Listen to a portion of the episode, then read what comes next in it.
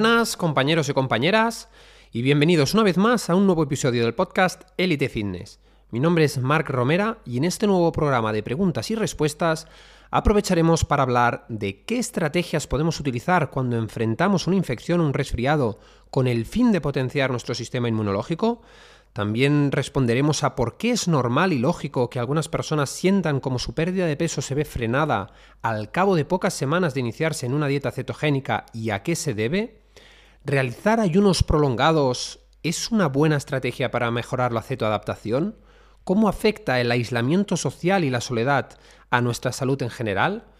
¿Qué cantidad de sal recomiendo en personas que implementan ayuno intermitente o dieta cetogénica? Así que ponte cómodo y acompáñame durante los siguientes minutos a través de este interesantísimo episodio. Además, no olvides que agradezco infinitamente tu opinión y que puedes valorar este podcast para ayudarme a continuar creciendo y mejorar continuamente. Por último, recuerda también que te invito a seguirme a través de las redes sociales con el nombre elite-mediofitness.es y que puedes hacerme llegar tus consultas al correo info mediofitness.es para que pueda contestarlas en episodios futuros. Así que si estás preparado, empezamos.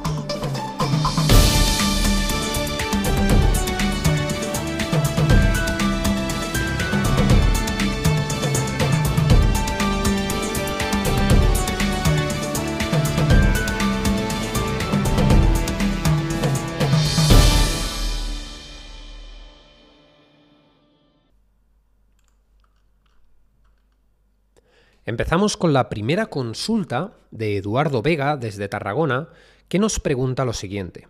Buenos días, Marc. Quería saber si me podrías hacer llegar o ofrecer unos consejos, herramientas o incluso suplementación a la hora de potenciar el sistema inmunológico para enfrentar un resfriado, una gripe o una infección, dado que aunque me pase en pocas ocasiones, cuando me da una gripe o un resfriado me suele atacar muy fuerte y me cuesta mucho para que se vaya.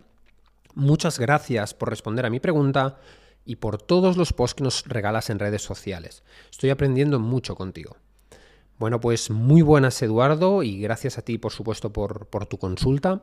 Lo primero que te recomendaría sin duda es que trates de potenciar tu sistema inmune mucho antes de quedarte resfriado, ¿no? Es decir, un resfriado no deja de ser una infección viral, principalmente en el tracto respiratorio superior, que lógicamente tiene mucho que ver con tu estado del sistema inmunológico, por lo que un sistema inmune deprimido tiene muchas más probabilidades de contraer cualquier tipo de infección. Así pues, tiene mucho sentido tratar de potenciar el sistema inmunológico con distintas estrategias. La primera y quizás una de las más importantes, aunque la gente no suele darle la importancia que se merece, es la gestión del estrés. Efectivamente, como ya he comentado en numerosas ocasiones en el podcast y en las redes sociales, el cortisol es la hormona relacionada con el estrés que tiene un efecto depresor del sistema inmunológico, por lo que al sufrir periodos de mayor estrés incrementamos nuestro riesgo de contraer infecciones. Por otro lado, si analizamos por qué en el invierno aumentan las afectaciones por resfriados o gripes, veremos que por un lado, la gran mayoría de personas en esta época del año tienen severos déficits de vitamina D, lo cual seguramente ya sabrás que tiene una función inmunomoduladora importante. Además, si bien es cierto que exponernos al frío gradualmente, ligeros de ropa, o por ejemplo a través de las duchas de agua fría nos fortalece, potenciando nuestro sistema inmunológico, como expliqué recientemente en el episodio 13 del podcast, una sobreexposición a este estímulo cuando no estamos habituados o cuando nuestro sistema inmune está debilitado puede ocasionar el efecto contrario y empeorar la situación aún más. Luego, también por otra parte, no solo la hormesis o el sol potencian nuestro sistema inmune. Hoy en día sabemos, por ejemplo, que estrategias moderadas de ayuno intermitente resultan muy beneficiosas para tal fin. Además, realizar ejercicio físico de manera regular, así como dormir lo suficiente, son, bajo mi punto de vista, hábitos imprescindibles. También cuidar de lo que comemos nuevamente es crucial. Recordemos que el 80% de nuestras células inmunológicas se encuentran en el intestino, por lo que cuidar de nuestra alimentación, así como asegurarnos de tener una buena diversidad microbiana, puede tener un efecto muy positivo de cara a optimizar nuestra respuesta inmune. De hecho, comer alimentos ultraprocesados, por ejemplo, incrementaría la inflamación y por tanto nuestra afectación de cara al virus o el resfriado. Y pasando ahora a los suplementos que más suelo recomendar, podríamos empezar por la vitamina A, pues eh, esta vitamina juega un papel fundamental en la modulación de la respuesta inmune y la puedes encontrar en el hígado en cantidades muy elevadas, muy elevadas además, por lo que es suficiente comerlo de vez en cuando o incluso en la yema del huevo. Espinacas, cale, zanahorias o boniato son buenas fuentes de betacarotenos que nuestro cuerpo debe convertir en vitamina animal, es decir, retinol, antes de poderla utilizar. La eficiencia de esta conversión depende en gran medida de tus genes. La vitamina C participa también en múltiples funciones del sistema inmune y tiene un poderoso y conocido por todos efecto antioxidante. Siempre me gusta recomendar dosis en torno a un gramo o un gramo y medio de vitamina C diaria. Selenio. Selenio es necesario para producir selenoproteínas, que son agentes importantes en la respuesta inmune e inflamatoria y que mejoran además la actividad de nuestras células eh, asesinas. ¿no? El zinc participa en múltiples procesos del sistema inmunológico y su deficiencia aumenta la susceptibilidad a diferentes patógenos. Seguidamente, la vitamina D tiene una importantísima función inmunomoduladora. Recordemos, una de las eh, funciones de esta vitamina es controlar, por ejemplo, el desarrollo y la activación de los linfocitos T. Y además vale la pena también recordar que la mayoría de europeos presenta déficits de esta hormona, ¿no? sobre todo en invierno, por lo que recomiendo encarecidamente la suplementación en dosis de 2.000 unidades internacionales por día. Luego, existirían otros compuestos interesantes, por ejemplo el té verde, que a través de las catequinas fortalece el sistema inmune. La quinacia, que también es conocida como antibiótico natural y sabemos que refuerza, por ejemplo, la inmunidad de las mucosas, previniendo infecciones respiratorias y atenuando sus síntomas. Los hongos, que también poseen interesantes beneficios y propiedades, algunos de los cuales se asocian con un papel en el sistema inmune e incluso ciertas especias como la cúrcuma y el jengibre. Una vez dicho esto, por último nos quedaría mencionar el papel de la naturaleza, y es que, por ejemplo, las fitoncidas son sustancias volátiles liberadas por plantas y árboles que se absorben a través del sistema olfativo y producen una reducción inmediata de las hormonas del estrés, elevando a su vez la concentración en sangre de células asesinas o NK de sus siglas en inglés Natural Killer que son un tipo de glóbulo blanco que previene infecciones y de hecho ataca células cancerígenas. Además, recordemos que cualquier reducción del estrés nos resultará beneficiosa de cara a potenciar nuestro sistema inmune. Así que con esta información doy por concluida la respuesta a tu pregunta y espero que te haya podido servir de gran ayuda. Por otro lado, la siguiente consulta la realiza María Planéis desde Barcelona y dice lo siguiente. Muy buenas, Mark, y antes de nada, darte la enhorabuena por tu programa. La verdad es que te sigo desde hace muy poquito tiempo, pero me he vuelto adicta a tus posts y a tu podcast, así que gracias por ello. Aprovechando la ocasión, me gustaría preguntarte lo siguiente. Hace unas pocas semanas he empezado con una dieta cetogénica. Como hacía tanto tiempo que venía probando infinidad de dietas, sin lograr encontrarme a gusto con ninguna o morirme de hambre, al ver que sois tantos los divulgadores que habláis de sus beneficios y al haber escuchado tu podcast, me decidí a implementarla. He seguido todo al pie de la letra, he incrementado las grasas, he mantenido en un rango medio las proteínas y he moderado al máximo los carbohidratos, solo relegándolo a los vegetales. Al principio perdí, peso rápidamente, pero desde hace unos cuantos días me siento estancada en la pérdida de peso. ¿Es algo normal o será que estoy haciendo algo mal? ¿Qué me aconsejarías? Muy buenas María y gracias por escuchar el podcast y también gracias por, seguirme en redes sociales. Eh, eso lo primero, ¿no? Y respondiendo a tu consulta, eh, es normal que en las primeras dos o tres semanas iniciales, al comenzar una dieta cetogénica, se pierda peso rápidamente. Lo primero es que ante la falta de insulina, que recordemos es uno de los efectos de mantener una alimentación baja en carbohidratos, se eleve su, su hormona antagónica o contraria, es decir, el glucagón, quien se encarga de elevar los niveles de glucosa en sangre en un primer estado mediante un proceso denominado glucogenólisis. El caso es que para almacenar un gramo de glucosa en forma de glucógeno se necesitan aproximadamente 3,7 gramos de agua. Por lo tanto, cuando en lugar de querer almacenar glucógeno, nuestro cuerpo quiere hacer lo contrario y abastecernos de energía, elevando nuestros niveles de glucosa sanguíneos, por ejemplo durante un ayuno o una alimentación cetogénica, al degradarse este glucógeno hepático, se excreta una gran cantidad de agua a través de la orina. Todo ello se traduce en una pérdida de peso inmediata que hace que las personas iniciadas en esta clase de protocolos vean resultados inmediatamente. Esto es un hecho fisiológico que se sucede a consecuencia de la falta de insulina y no tiene por qué ser malo per se. Ahora bien, si no conoces este detalle, es probable que te frustres cuando se ralentiza la pérdida de peso después de unas semanas. Por otro lado, y aprovechando tu pregunta, también es bueno recordar que aunque el peso pueda servir de manera orientativa para evaluar tu progreso, en la práctica viene realmente determinado por una gran cantidad de factores que pueden condicionar tus resultados y elevar el margen de error, generándote una opinión subjetiva que nada tiene que ver con la realidad. Pongamos un ejemplo. Imaginemos que una persona realiza dieta cetogénica durante muchas semanas y pierde una cantidad considerable de peso en forma de grasa.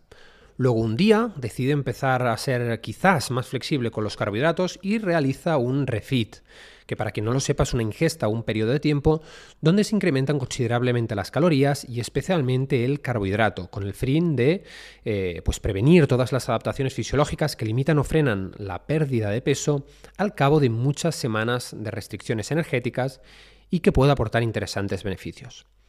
Una vez ha concluido con su ingesta, pongamos por ejemplo que la realiza de noche, donde además ha bebido una considerable cantidad de agua y ha incrementado también su consumo de sodio, se levanta por la mañana al día siguiente y se pesa viendo cómo ha subido casi 2 kilos en un día.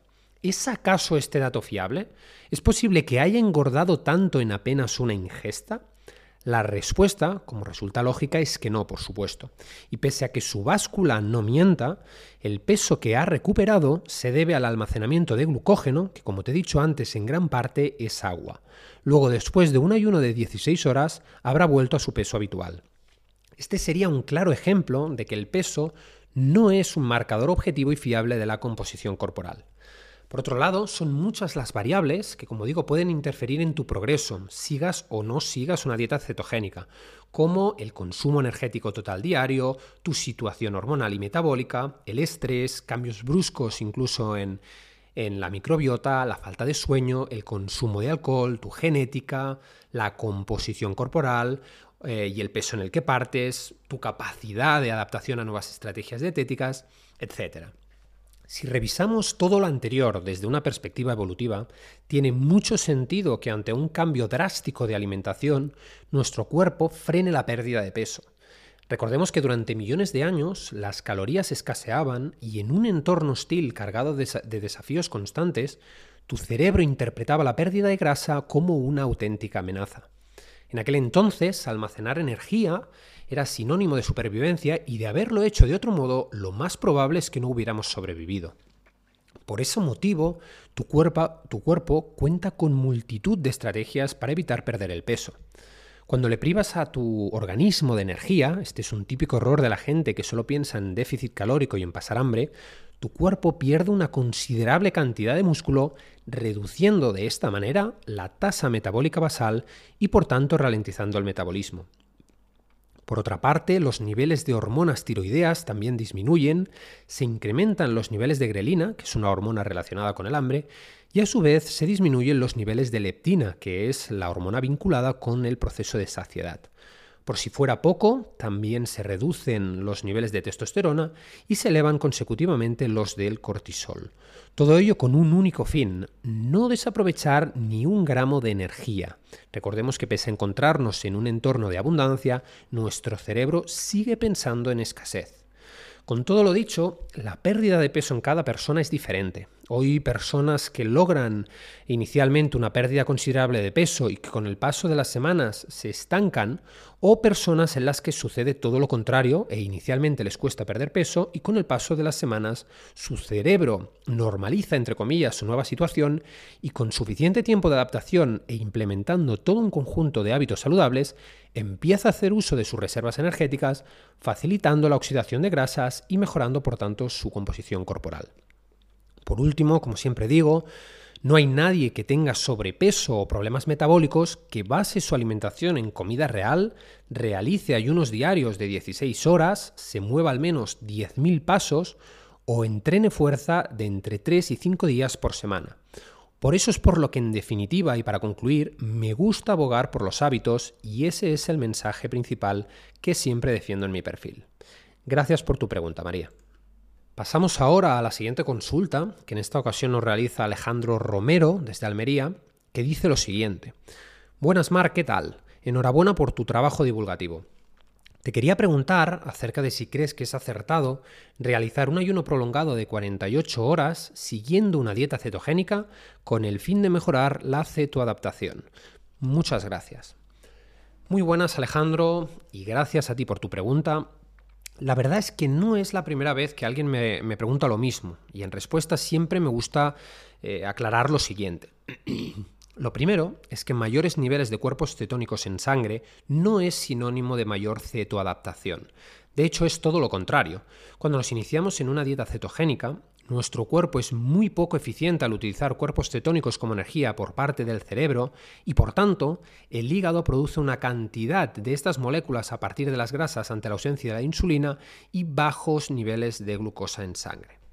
Todo ello se traduce en una mayor cetonemia, que no es más que eh, el tecnicismo fisiológico que se utiliza para describir unos mayores niveles de cuerpos cetónicos en sangre, que nada tiene que ver con el proceso gradual, insisto, de cetoadaptación.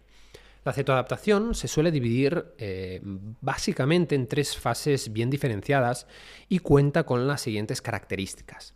Durante la primera fase, como te he dicho, es normal rondar entre los 0,5 y 3 minimoles por litro de beta hidroxibutirato en sangre.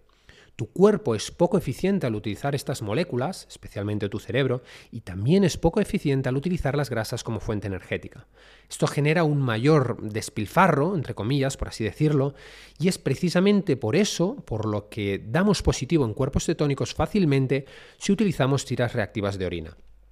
De hecho, también es por eso por lo que perdemos una gran cantidad de acetona incluso por la boca a través de la respiración y solemos tener el típico aliento con sabor metálico al iniciarnos en este tipo de dieta.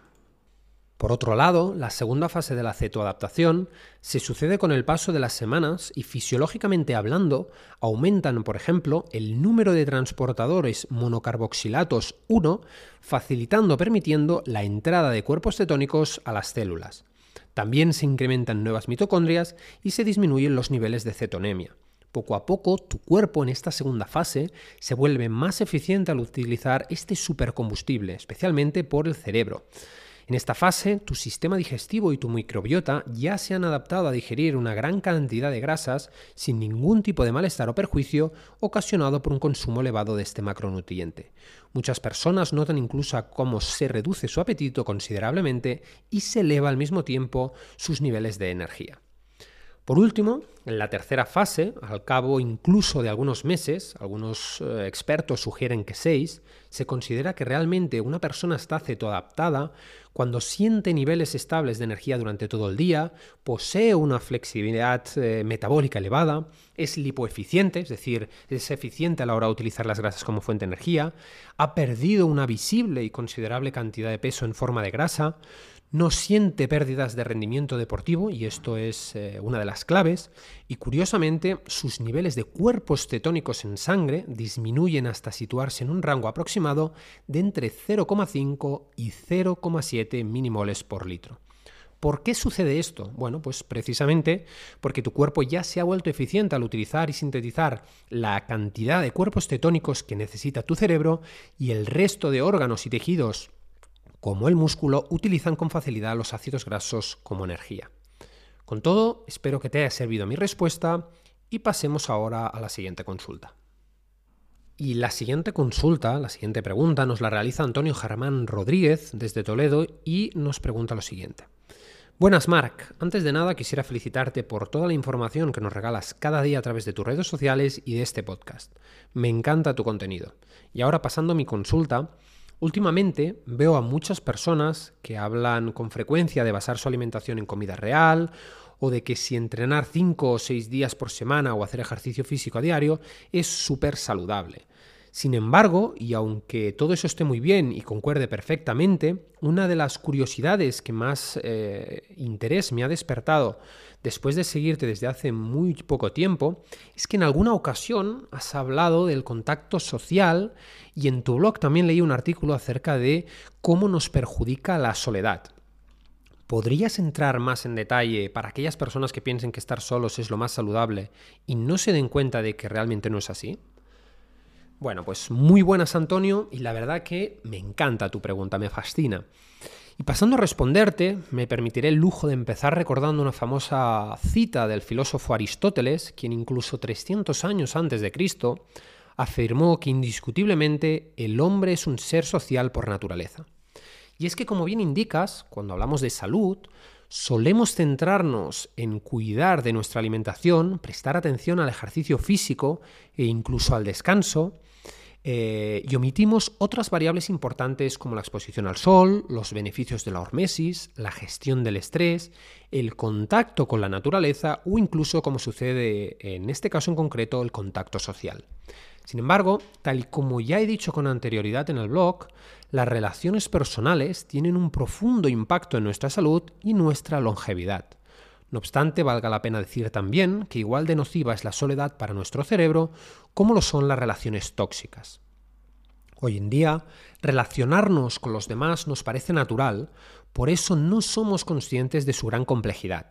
El simple hecho de mantener una conversación activa multitud de zonas cerebrales y causa en nosotros infinidad de respuestas fisiológicas. De hecho, las palabras nos generan emociones y esas emociones terminan determinando cómo nos sentimos y cómo actuamos en gran medida. En un entorno hostil del que provenimos evolutivamente hablando, la supervivencia solo era posible gracias al apoyo del colectivo y en aquel entonces la soledad hubiera supuesto una sentencia de muerte. El simple hecho de compartirnos nos ayuda, nos libera.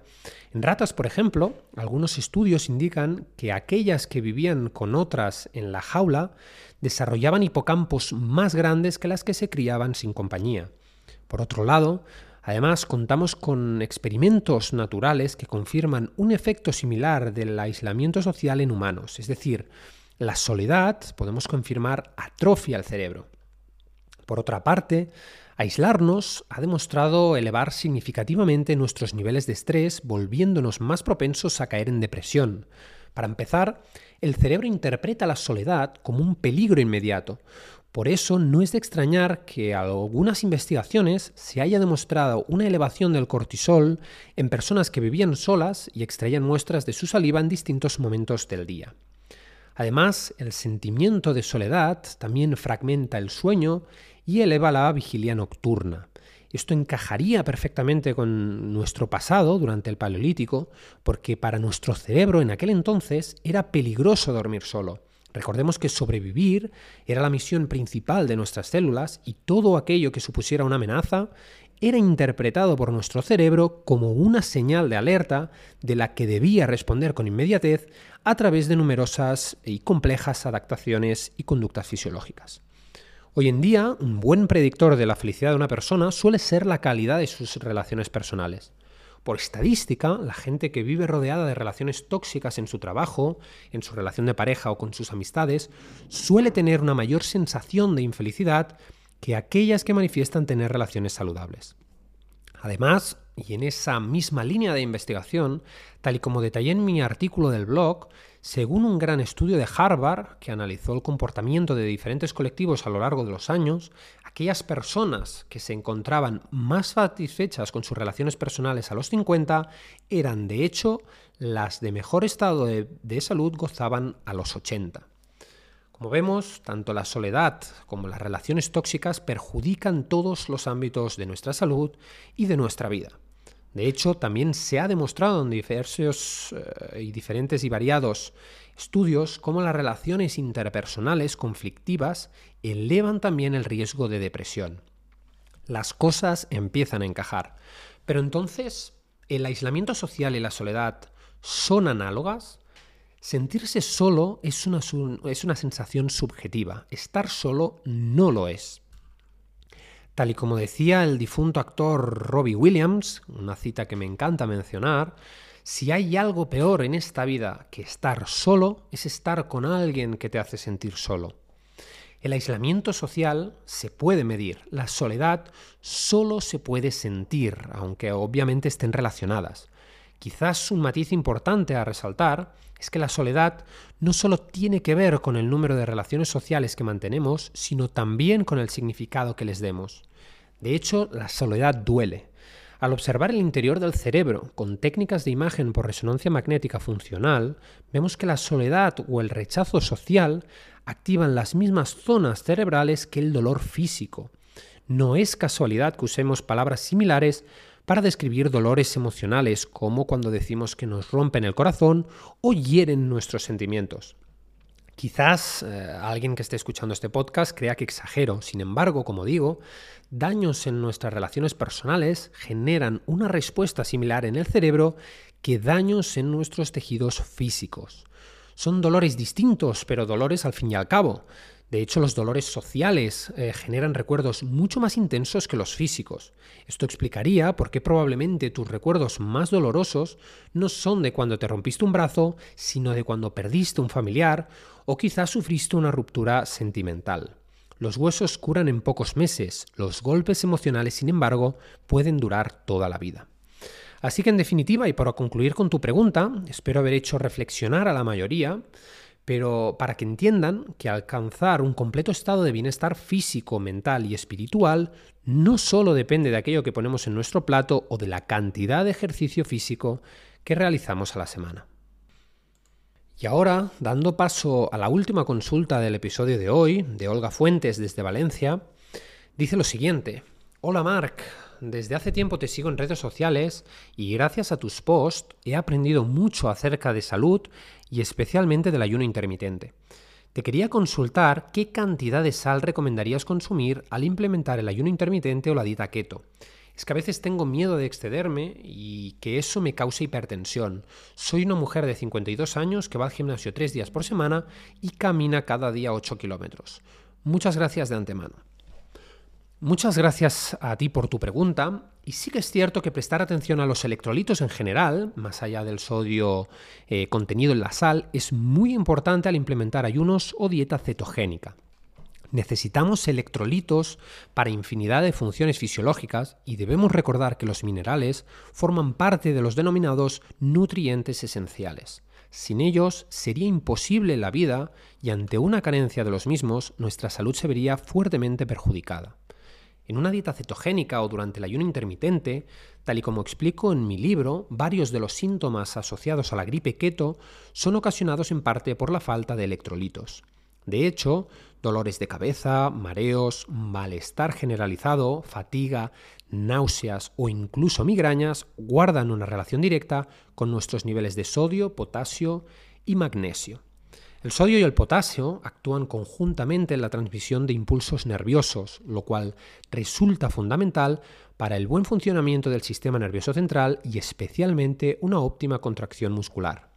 El magnesio, por su parte, participa en más de 600 procesos fisiológicos y deficiencias de este mineral pueden perjudicar al sistema inmune, al ritmo cardíaco o a las contracciones musculares.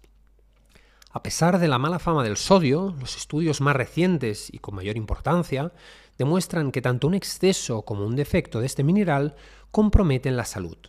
En España, sin embargo, la principal fuente de sodio no es la sal común, como se suele creer, sino el pan blanco, si bien siguiendo una alimentación basada en comida real, el consumo excesivo de sodio no debería suponer ningún problema, en la práctica son más las personas con deficiencias de este electrolito que las personas que tienen un exceso. Para la mayoría de las personas, un nivel de sodio adecuado rondaría entre los 3 y los 4 gramos diarios, lo cual equivaldría entre 6 y 8 gramos de sal por día. Sin embargo, expertos en la materia como el Dr. James Di Antonio recomiendan incrementar el consumo hasta los 10 gramos o incluso más de sal en personas deportistas, personas que viven en ambientes calurosos o que realicen todo este tipo de estrategias o herramientas nutricionales. Por otra parte, dado que con la excreción de sodio durante las primeras semanas iniciales eh, de una dieta cetogénica también se pierde una considerable cantidad de potasio, también te recomiendo incrementar la dosis de este mineral hasta los 3.000 o 4.000 miligramos diarios. Puedes obtenerlos también a través de la alimentación, como eh, con alimentos como el cremor tártaro, el aguacate, las verduras de hoja verde o los champiñones y los frutos secos. Por último, y no menos importante, teniendo en cuenta que la mayoría de estudios concluye que más del 95% de los europeos tiene deficiencia de magnesio, también te recomendaría un consumo de entre unos 500 y unos 600 miligramos de este mineral por día. Las mejores fuentes exógenas son el citrato de magnesio, el bisglicinato de magnesio y el treonato de magnesio. Las fuentes naturales incluyen frutos secos, chocolate amargo de más del 90%, semillas de calabaza, nueces, leche o incluso algunos productos derivados de la soja. Y bien, con esta respuesta llegamos a la cumbre de este programa. Espero haber resuelto vuestras dudas y también haberos servido de gran ayuda para continuar mejorando vuestro estado de salud. No olvidéis que vuestra opinión es importante para mí y podéis contribuir a que crezca el programa valorando este podcast tanto en Spotify como en iVoox. Gracias de antemano por todo y os envío un gran saludo.